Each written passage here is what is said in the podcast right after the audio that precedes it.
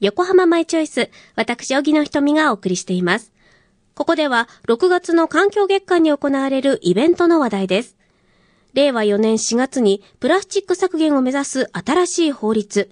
プラスチック資源循環法が施行されました。そこで、横浜市資源循環局では、環境月間である6月に、地球規模で問題となっている海洋プラスチックゴミによる環境汚染について考える小学生向けのイベントを開催します。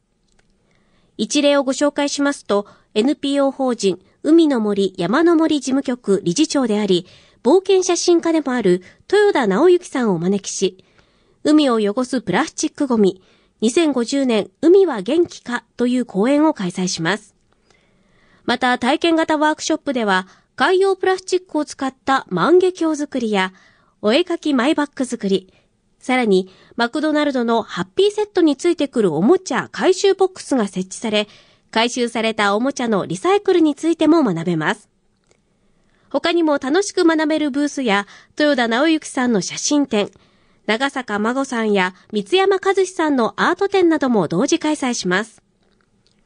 講演会などのイベントは6月18日、写真展は6月17日から30日まで、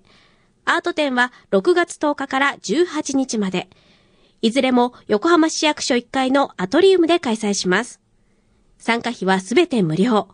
講演会のみ事前申し込み制となっています。詳細は横浜市資源循環局のホームページをご覧ください。